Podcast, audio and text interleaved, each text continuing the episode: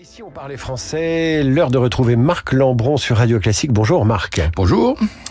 Est-ce qu'il y a un déficit de, du bien parler euh, en France aujourd'hui? Je vous pose la question parce que vous vous arrêtez sur ce mot, le déficit.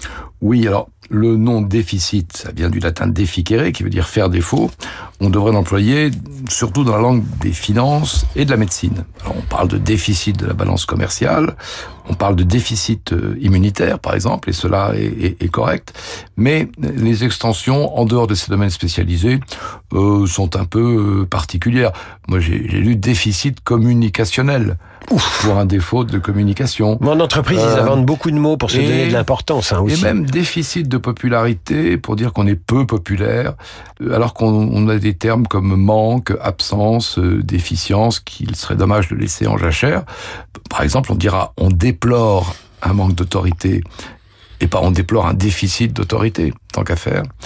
Et on dira il n'est pas assez populaire ou pas très populaire, ce qui est plus simple qu'il souffre d'un déficit de popularité.